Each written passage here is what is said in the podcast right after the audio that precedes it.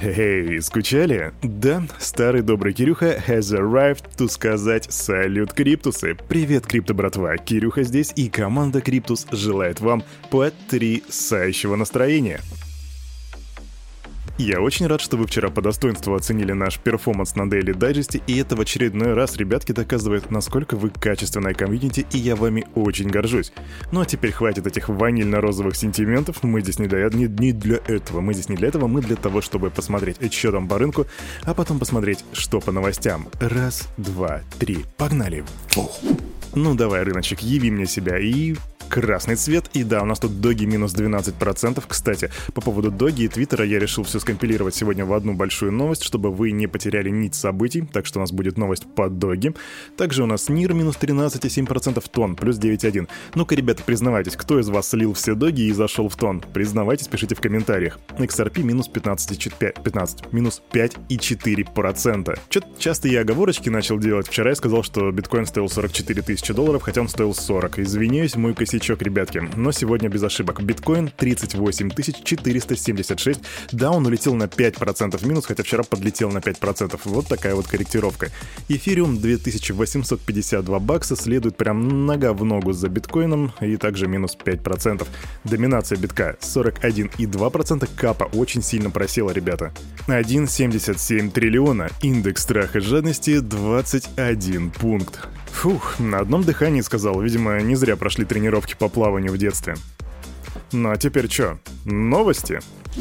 Россиюшка. Глава Генпрокуратуры РФ Игорь Краснов заявил, что цифровые валюты необходимо включить в уголовное законодательство для расследования дел об их хищении и возможности ареста. По словам Краснова, количество преступлений с использованием виртуальных активов увеличилось. В связи с этим, на мой взгляд, требуется их включение в уголовное и уголовно-процессуальное законодательство в части возможности признания предметом посягательств и наложения на цифровые валюты ограничительных мер.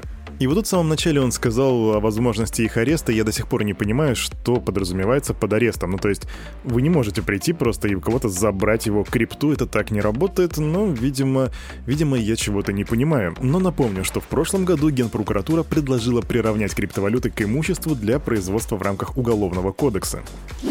Россияне начали активнее пользоваться обменниками для покупки криптовалют. Так рассказал старший аналитик bestchange.ru Никита Зубарев. Он отметил, что активность увеличилась после того, как в сети начали появляться слухи о возможной блокировке российских аккаунтов на криптобирже Binance. Причем информация начала распространяться за неделю до официального анонса, который сделали Binance, вы знаете, про ограничения в 10 тысяч евро и так далее. И вот сразу после этого посещаемость агрегатора обменника выросла на 10%. Эксперты объяснили это попыткой пользователей переключиться на внебиржевую торговлю в условиях санкций. Зубарев отмечает, что заметнее всего вырос сегмент покупки биткоина с карт Сбербанка и Тинькова.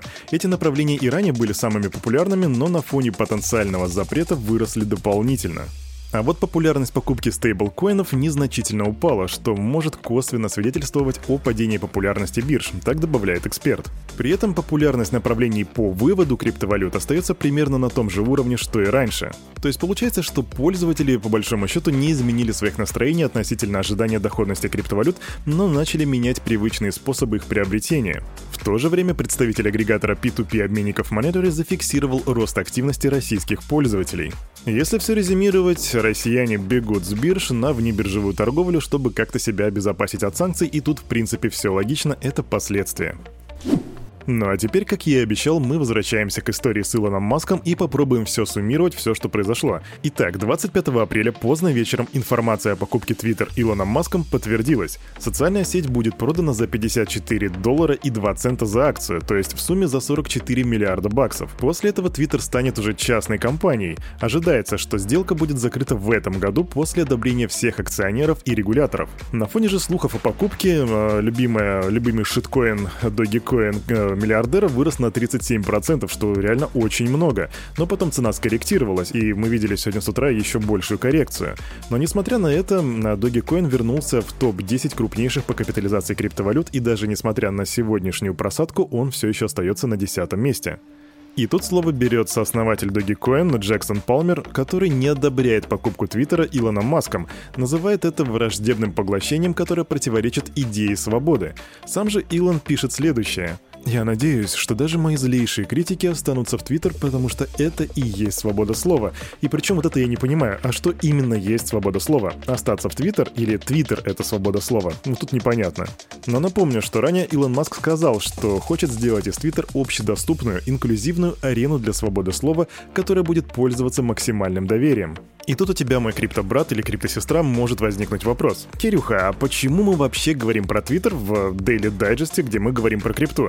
Ну, потому что в целом покупка Твиттера может сильно сказаться на будущем криптоиндустрии, потому что в Твиттере находится очень много криптоинфлюенсеров. Да и сам, как бы, будущий владелец, возможный, если все будет в порядке, Твиттера Илон Маск как бы любит крипту, он топит за Dogecoin и вроде как там иногда высказывается по поводу эфириума и биткоина, поэтому в какой-то степени, в каком-то понимании это будущее. Причем будущее, где есть определенное место для крипты. Тут есть не особо радужные новости из Сальвадора. Там подвели статистику первых месяцев использования биткоина как официального платежного средства. Так вот, за несколько месяцев использования первой криптовалюты в Сальвадоре не приняло массового характера. Об этом свидетельствуют данные репрезентативного опроса американской организации National Bureau of Economic Research. Это исследование показало, что 60% скачавших приложение не использовали его после получения бонуса за регистрацию в размере 30 долларов. Ну да, халявку получили, а дальше зачем пользоваться? Также 95% пользователей никогда не платили налоги в криптовалюте через Чиво, а Чиво это местный их криптокошелек, а 89% не получали через приложение денежные переводы. Также более половины граждан не пользовались банкоматами Чиво, и несмотря на то, что власти обязали бизнес принимать оплату в биткоине, такую опцию акцию добавили только 20% из всех существующих фирм.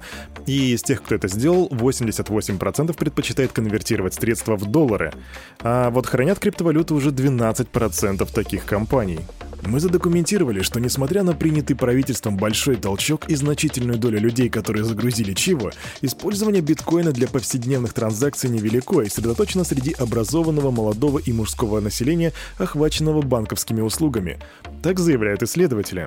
И вот знаете, ребята, я смотрю на эту ситуацию с перспективы уже прошедших дней, и вот сейчас думаю, что биткоин действительно как средство платежа, он рассматривать, ну, его рассматривать достаточно неудобно, потому что это медленная штука, и по сути это средство сохранения ценности, а не средство расчета. Возможно, в этом именно и кроется проблема, и сейчас как бы правительство Сальвадора глянет на эту ситуацию, подумают, поразмышляют и, возможно, изменят свою политику в плане использования битка, но мы будем следить за ситуацией. Решение второго уровня оптимизм анонсировали выпуск токена управления OP. Токен можно получить с помощью airdrop, и на первый раунд раздачи выделено 5% от общей эмиссии, а в общей сложности 2, извиняюсь, 264 079 адресов имеет право на получение этого токена. И вот вы сможете проверить свое право на участие в этом аирдропе по ссылочке, которую я оставлю в комментариях, так что проходите, чекайте, может быть вам будет халявочка. Сейчас будет очень короткая новость, но очень важная. Fidelity Investments планирует предоставить клиентам возможность аккумулирования биткоинов на накопительных пенсионных счетах, при условии, что их работодатели будут с этим согласны, об этом пишет The Wall Street Journal. И, ребята, это очень реально важная новость. Да, она не повлияет на, на нас, тем более на россиян в ближайшем будущем. Вернее, она вообще никак не повлияет, потому что это чисто американская тема. Но чтобы вы понимали, что произошло. Можно накапливать пенсии в биткоинах. Вот просто прикиньте, это как если бы пенсионный фонд брал и инвестировал деньги, которые они получают с накоплений, в биточки. Я думаю, что сейчас биткоин-максималисты по всему миру такие «Ва, мы это сделали!» Считается, реально, это их локальная победа. Я думаю, мы об этом еще видим не одну новость. Так что настаемся в курсе, ребята. Разработчики Near Protocol запустили алгоритмический стейблкоин USN с привязкой к доллару США и обеспечением в виде нативного токена NIR. Его управлением займется DAO The Central Bank. Привязка к курсу также обеспечится за счет резервного фонда из NIR и USDT, и вот размер этого фонда еще только определится в будущем. И вот этот новый алгоритмический стейблкоин, он по своему механизму работы подобен Terra USDT, то есть это UST, про который вы наверняка слышали, а также USDB и USDD. Так что поприветствуем нового игрока на рынке стейблкоинов.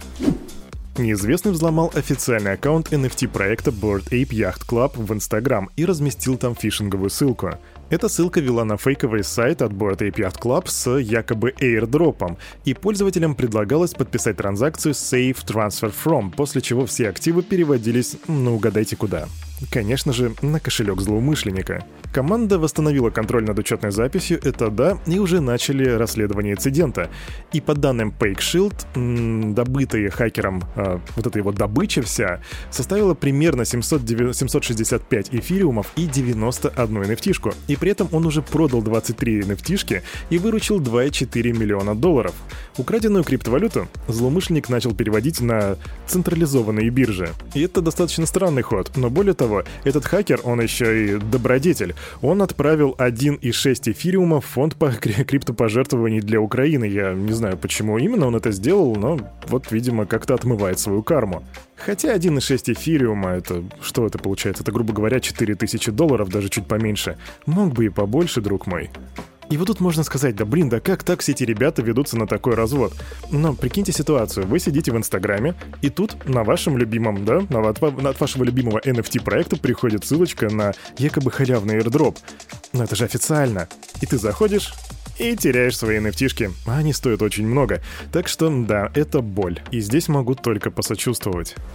А на этом, на это утро, у парня за микрофоном все. С вами, как всегда, был Кирюха, и команда Криптус желает вам потрясающего настроения на весь оставшийся день. И помните, все, что здесь было сказано, это не финансовый совет и не финансовая рекомендация.